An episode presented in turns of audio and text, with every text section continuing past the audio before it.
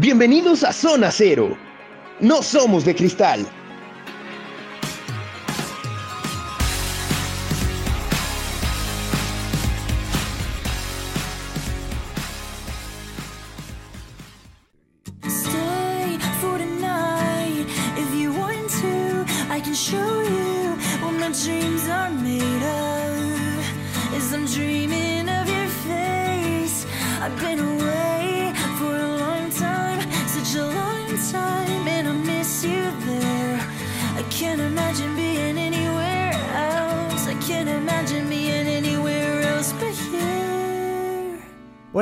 Amigos? ¿Cómo están el día de hoy? Sean bienvenidos a Zona Cero. No somos de cristal. Y recuerden sintonizarnos en la radio en línea Soy Comunicación Radio. Mi nombre es Francisco Castañeda. Nombre es Mariana Ruiz. La canción que acaban de escuchar es James Dean and Audrey Hepburn, The Sleeping with Sirens. Y el día de hoy les traemos un programa muy interesante. Vamos a hablar de las series que por alguna razón no nos cansaríamos de ver. Vamos a hablar también de las muelas del juicio. Y por último, de la responsabilidad afectiva para todos aquellos que no saben lo que es y para todos aquellos que deberían de saber. No olviden seguirnos en nuestras redes sociales. En Instagram nos encuentran como radio-zona-cero. Y en Spotify hemos creado una playlist para que ustedes nos manden las canciones que quieran que se reproduzcan durante el programa. Es importante que nos sigan para que estén al pendiente de todas nuestras dinámicas, encuestas y preguntas que podrían llegar a aparecer en el programa. ¿Qué les parece si a continuación pasamos a nuestra sección de entretenimiento sin miedo al éxito, en donde hablaremos de las series que por alguna razón no nos cansamos de ver? A continuación, nuestra sección de entretenimiento. Sin miedo al éxito. Claro que sí. Y en este espacio, ¿cuáles son de esas series que nunca te cansarías de ver? Bueno, aquí te traemos algunas listas de estas producciones que son muy populares y que hasta la fecha siguen teniendo miles y miles de reproducciones. Así es, no importa cuántos años han pasado de su estreno, estas series de verdad que las tienes que ver de sí o sí. Y pues bueno, en primer lugar en lista tenemos Gossip Girl. Gossip Girl es una serie que a pesar de que tiene demasiados capítulos, no tiene argumentos pretenciosos y eso hace que te quedes ahí viéndola, simplemente te engancha en la trama de una manera impresionante. Además de que si eres un fan de la moda, esta serie es para ti, porque los outfits de los personajes son top. Y no olvides además esto muy importante, el gran elenco que tiene, en donde Blake Lively actúa como Serena Van der Woodson, Leighton Mister como Blair Waldorf y Ed Westick como Chuck. Entonces, si tú no la has visto, ¿qué estás esperando? Nuestra siguiente serie es Gilmore Girls. Definitivamente Gilmore Girls es una de mis series favoritas. Creo que algo que caracteriza a esta serie es la cotidianidad y el acogimiento. Son claves, definitivamente. Pero no solo esto, sino que creo que todo el ambiente en el que se desenvuelve la serie es muy importante. La paleta de colores que utilizan, el sarcasmo de la protagonista, hace que te quedes ahí, que te guste. Es como, se vuelve hasta como una adicción. Algo también muy importante de esta serie es la vestimenta de los personajes, tiene un estilo muy único que definitivamente no vamos a encontrar en ninguna otra serie. Además de que te encariñas, la verdad es que te encariñas con esta familia de madre e hija, de esta relación que crean. La verdad está súper buenísima y es una de las series mejor producidas en muchísimo tiempo. A continuación tenemos la serie Friends. Friends hasta es catalogada como una de las mejores series o la mejor serie que ha existido. Yo no sé si ustedes ya la han visto, pero definitivamente esta serie a mí me encanta. A mí también, a mí también. En mis tiempos libres, cuando me quiero reír un rato. Exacto, es que la comedia que nos manejan estos actores, la manejan de una manera sutil, que te engancha, que te hace que te quedes ahí y te hace pasar un rato relajado y muy divertido. Además de que, si nos preguntamos, ¿por qué la gente ve esto? Pues es que, ¿de quién no ha sido el sueño vivir con tus amigos de la universidad cuando ya te graduaste? ¿O quién no ha tenido un trabajo horrible como lo tienen todos estos amigos? ¿O a quién no le ha ido mal en una cita? No, simplemente son cosas de la vida cotidiana que a todos nos pueden llegar a pasar y pues en estas series lo vemos de una manera tan natural y aparte divertida que simplemente te hace que te quedes ahí en la serie. No te quieres ir. Ya me hice idea de qué hacer cuando llegue a mi casa. Pero bueno, la siguiente serie es Modern Family y debo aceptar y debo de decir que esta es mi favorita. Porque bueno, pues creo que no sigue un formato clásico. Es como una historia muy revuelta, ¿no? El hijo gay que se casa pues con un hombre, el papá de este se casa con una latina que es mi personaje favorito, Gloria, que es Sofía Vergara. Gloria. Podría explicarles la relación de todos los personajes, pero mejor véanla, mejor véanla y no se van a arrepentir. Es que tiene un humor tan extraño, tan extraño, pero tan gracioso a mi forma de ver las cosas, que la he visto tres veces todas las temporadas completas y ya no la vi más porque la quitaron del catálogo, pero algún día la volveré a ver. La siguiente es The Office. ¿Quién no ha visto The Office? Es una dinámica que funciona, un reparto que suma mucho comedia desde el principio hasta el final. Y pues esta adaptación que se volvió la más popular es la que fue creada en Estados Unidos y pues se localiza en Pensilvania. Es una compañía papelera que de alguna forma u otra pues superó a la versión original que fue la británica. Y la última serie que tenemos es The Big Bang Theory. Esta es una serie de científicos en donde un grupo de jóvenes que son científicos justamente son amigos y tienen este esta convivencia divertida entre chistes, ideas magníficas, ciencia, una combinación de todo junto, lo que lo hace que sea una excelente serie. Además de que no olvidemos los grandiosos cameos que han participado en algunos de los episodios en donde han salido famosos que no puedes perderte, de verdad. Y pues ya saben amigos, si no han visto alguna de estas se las recomendamos 100%. Y bueno, vamos a la siguiente sección de Porque me quiero, me cuido con nuestra compañera Natalia Jiménez. Ahora vamos con la sección de salud. Porque me quiero, me cuido. Hola, bienvenidos de nuevo a la sección de Porque me quiero, me cuido. El tema de hoy es la erupción de las muelas del juicio y para resolver nuestras dudas está con nosotros Jessica Guadalupe Ruiz Esparza Rangel. Ella es estudiante de noveno semestre de la licenciatura en estomatología en la Universidad Autónoma de Aguascalientes. Bienvenida Jessica. Hola, ¿qué tal Natalia? Muchas gracias por la invitación, un gusto de estar aquí con ustedes. Ahora sí que, ¿cuáles son sus preguntas? No olviden seguirnos en nuestro Instagram que es arroba radio-zona-cero, donde podrán participar realizando sus preguntas con nuestros invitados. Bueno, y tenemos la primera pregunta para ti, Jessica, que es, ¿qué tienen de especial las muelas del juicio o por qué no nos salen en el periodo cuando nos salen todos los dientes? Bueno, en cuanto a esta pregunta, mi respuesta sería el tiempo de desarrollo de las terceras molares, que son las muelas del juicio, es mucho mayor, el tiempo de formación del germen de estas es mayor al tiempo de formación de un diente permanente e incluso de un diente de leche. Entonces, por este motivo, las muelas del juicio erupcionan aproximadamente después de los 18 años. A muchas personas no le erupcionan e incluso no tienen formación actualmente de las terceras molares debido al cambio evolutivo que podemos presenciar actualmente. Pero este, ese es el motivo por el cual las terceras molares se presentan en boca en un tiempo mayor a cualquier diente permanente. Oye, ¿y cuántas muelas del juicio debemos de tener? Mira, regularmente lo que mayormente se presenta en los pacientes son cuatro terceras molares, cuatro muelas del juicio, pero definitivamente actualmente la evolución también nos indica muchos pacientes solamente presentan una o dos o tres e incluso hay pacientes que ya actualmente ya no presentan terceras molares. Sin embargo, también hay pacientes que presentan hasta un cuarto molar, es decir, una cuarta muela, te podría decir, atrás de la muela del juicio. Pero bueno, esos son pacientes muy esporádicos, casos muy esporádicos, pero sí se puede llegar a presentar. Pero regularmente, pues sí se presentan las cuatro. Mm, oye, escuchamos mucho de, ay, pues es que me voy a quitar la muela del juicio, pero ¿cuándo o cómo identifico que ya es necesario quitarme una muela del juicio?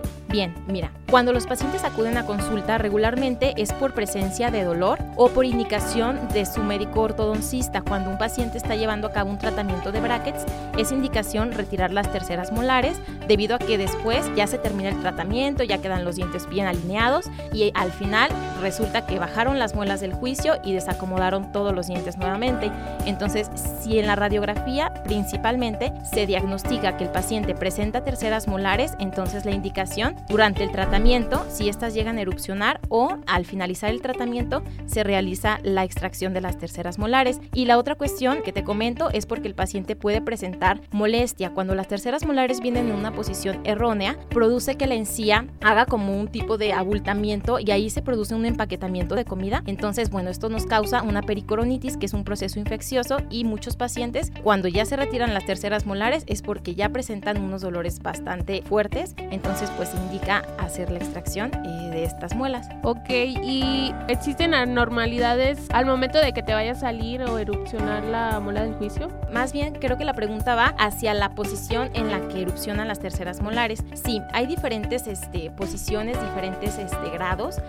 Por ejemplo, eh, los pacientes cuando presentan alguna infección regularmente es porque la muela del juicio vienen inclinadas y esto nos provoca que estén impactando a la muela de enfrente. Entonces ahí se hace lo que te comentaba, un espacio hueco donde se empieza a empaquetar el alimento y después le produce una infección al paciente y comienzan a, mol- a molestarle, a causarle una molestia. Pero es este, sí puede haber. Hay pacientes que tienen las terceras molares de forma vertical, es decir, que erupcionan correctamente, pero hay pacientes que las tienen de forma horizontal y todo esto lo podemos este, evaluar ma- mandando a hacer estudios radiográficos. Y por último, ¿qué recomendaciones nos darías al momento que nos quiten una muela del juicio? Bueno, pues las recomendaciones posoperatorias de un paciente después de una cirugía de tercer molar serían principalmente pues que no estén en, en un lugar donde haya mucho sol, no, no exponerse tanto tiempo al sol, lugares donde haya mucha tierra e incluso también este, se les recomienda comer cosas frías durante los primeros tres días para que no se vayan a inflamar tanto.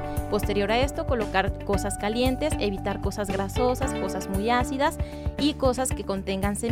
También hay que evitar hacer ejercicio durante por lo menos cinco días y hay que tomar el medicamento de una manera correcta porque a pesar de que todo lo que usamos esté estéril, pues puede caber la posibilidad de que exista alguna infección. Por eso se indica un tratamiento antibiótico durante siete días. Si el paciente se le colocan puntos de sutura, hay que acudir a la cita para retiro de sutura. Principalmente esos son los cuidados posoperatorios. Bueno, muchas gracias Jessica. Toda esta información es muy valiosa para nosotros y todos los que nos escuchan. No olviden seguir nuestro Instagram que es arroba radio-zona-0 y también el Instagram de Jessica que es... Jessica RER 20.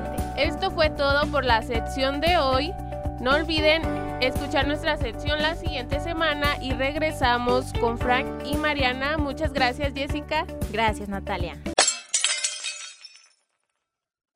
Muchas gracias Natalia y Jessica por hablarnos de este tema tan valioso y sobre todo muy importante ya que la salud bucal es fundamental para nosotros y pues ya saben si tienen aún sus muelas del juicio y les está causando alguna molestia pues hay que tomar acción. A ver, ¿y por qué no nos vamos ahora a un corte musical? Esta siguiente canción se llama Song Like You y es de Bia Miller. Recuerden que todas las canciones reproducidas en el programa estarán en nuestra playlist No Soy de Cristal en Spotify. Mándenos DM pidiendo la suya y pues si no pasen el programa ya saben dónde encontrarla. Pero no se vayan porque regresando hablaremos de un tema muy importante que es la responsabilidad afectiva.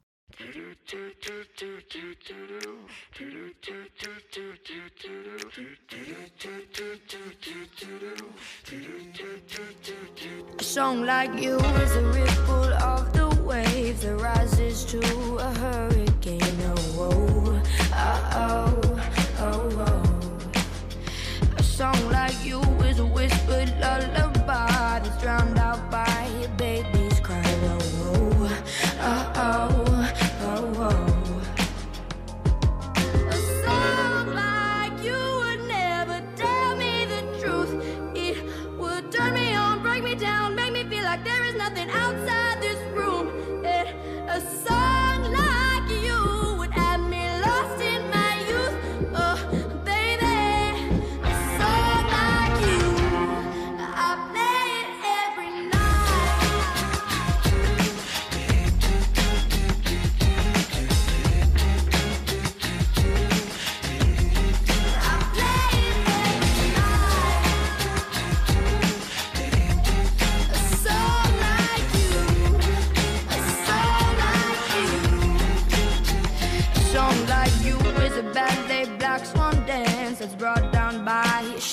blast away.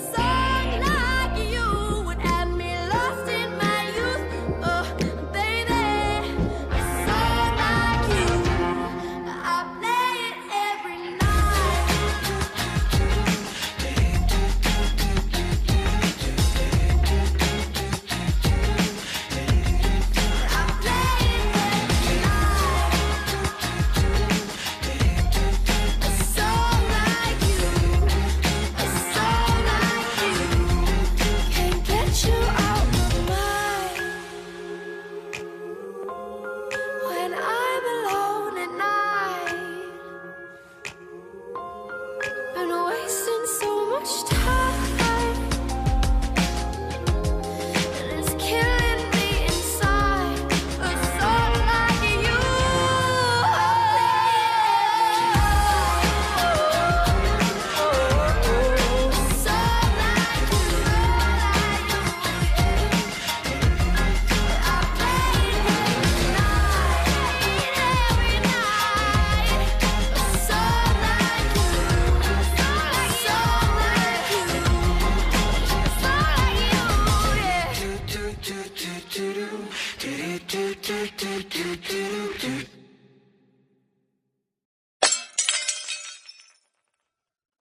Estamos de regreso con Zona Cero, amigos. Recuerden sintonizarnos todos los viernes a las 7 pm en la radio en línea de Soy Comunicación Radio. Síganos en nuestras redes sociales. En Instagram nos encuentran como arroba radio-zona-cero y en Spotify encuentran nuestra playlist como No Soy de Cristal. Y ahora nos vamos a una cápsula que se llama Pasarela con nuestra compañera Naomi Márquez, quien nos hablará y nos dará tips para comprar ropa de segunda mano. Pasarela, moda y tendencias a continuación.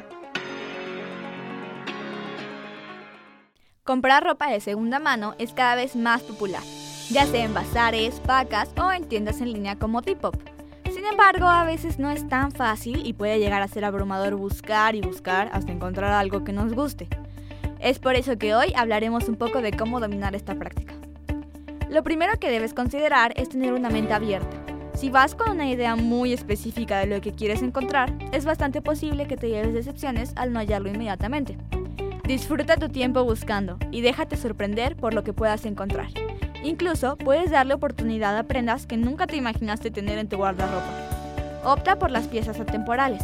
Las modas pueden ir y venir todo el tiempo, pero los clásicos permanecen. Además de que la calidad de estos suele ser muy buena. Si tienes suerte, podrías toparte con artículos de diseñador a precios increíbles. Revisa muy bien el estado en que se encuentra la ropa o accesorios. Detecta las fallas que puedas reparar y las que no tienen remedio.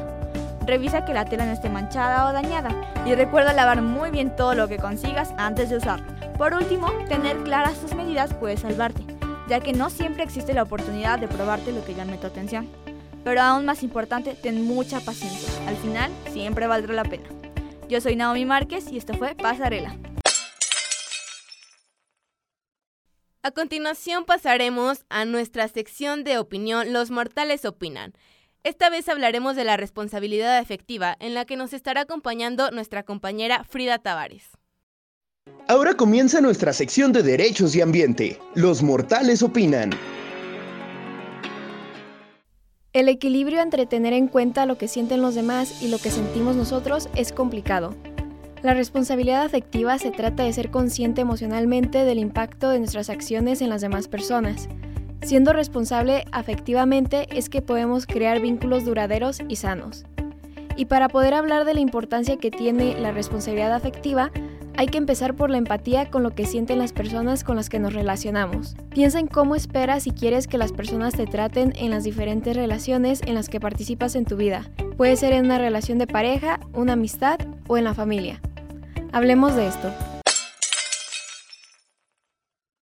Hola Frida, ¿cómo estás el día de hoy? Platícanos, ¿qué nos traes? ¿Qué nos vienes a contar?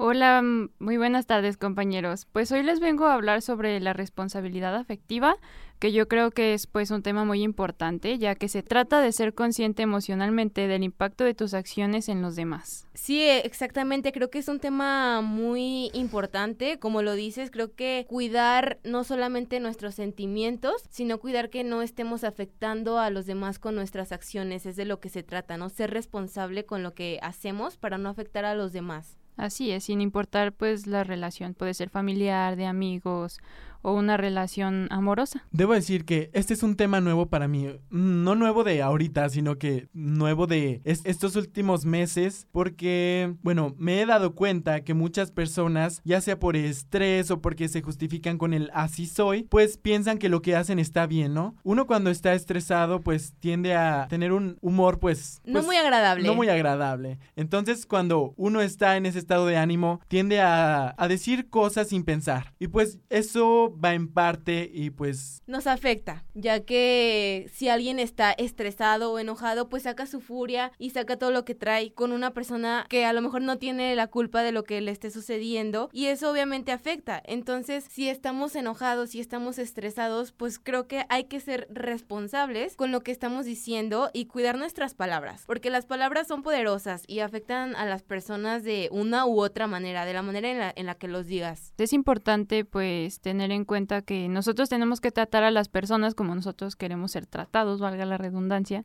Ajá. O sea, si tú estás enojado un día y te desquitas con alguien, yo creo que sería injusto para esa persona, de igual manera que si una persona enojada se desquita contigo, pues sería injusto. Hay que pensar siempre que nuestras acciones y nuestras palabras pueden herir a alguien aunque nosotros no lo pensemos. Pero, a ver, ¿ustedes qué piensan de las personas que se justifican y dicen, pues yo así soy? Yo creo que no hay justificación ante herir los sentimientos de, de una persona con algo hecho intencionalmente. Yo así soy, creo que es una, es hasta una frase que es de una persona Está sin tratando- empatía. Ajá. Porque está, estás justificando el ser grosero con tu personalidad y eso no, no tiene nada que ver con la otra persona o por qué la estás dañando. Yo no puedo ser alguien grosero y decir, ah, pues es que yo soy grosero y por eso te trato mal y por eso te hiero. Estás tratando de lavarte las manos y de decir, pues, así voy a tratarte siempre, aunque no te guste, ¿no? Eso no es tener responsabilidad, porque pues al final del día estás tratando con otra persona, estás en una relación, ya sea de cualquier tipo con esa persona, y no puedes solamente lavarte las manos diciéndote, ay, así soy, en lugar de pensar en cómo estás lastimando o, o molestando a otra persona. Banderita roja completamente. Exacto, red flag. Y recordemos que la responsabilidad afectiva también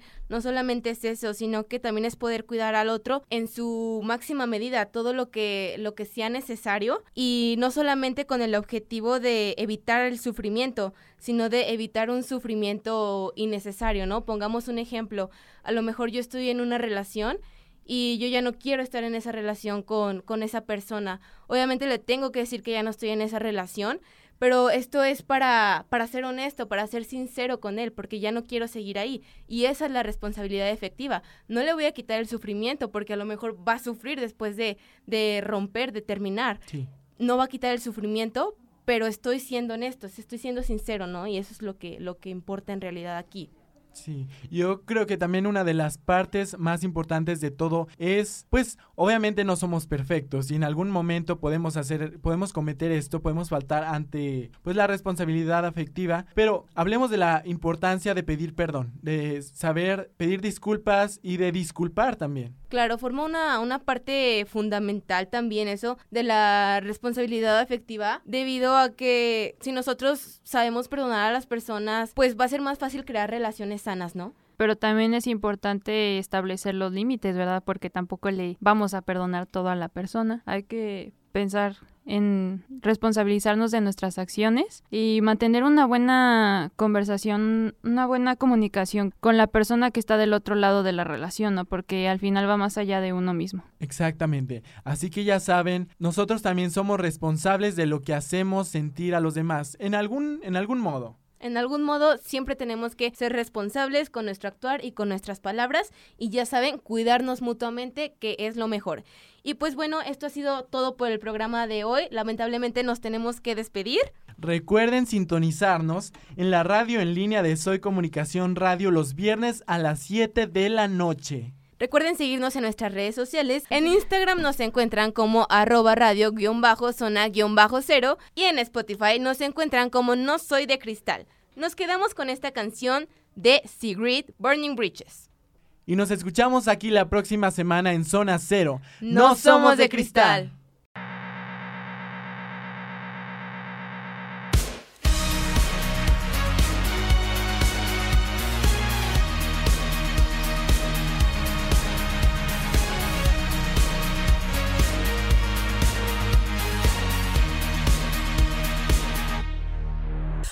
could tell you the truth, but you'd call.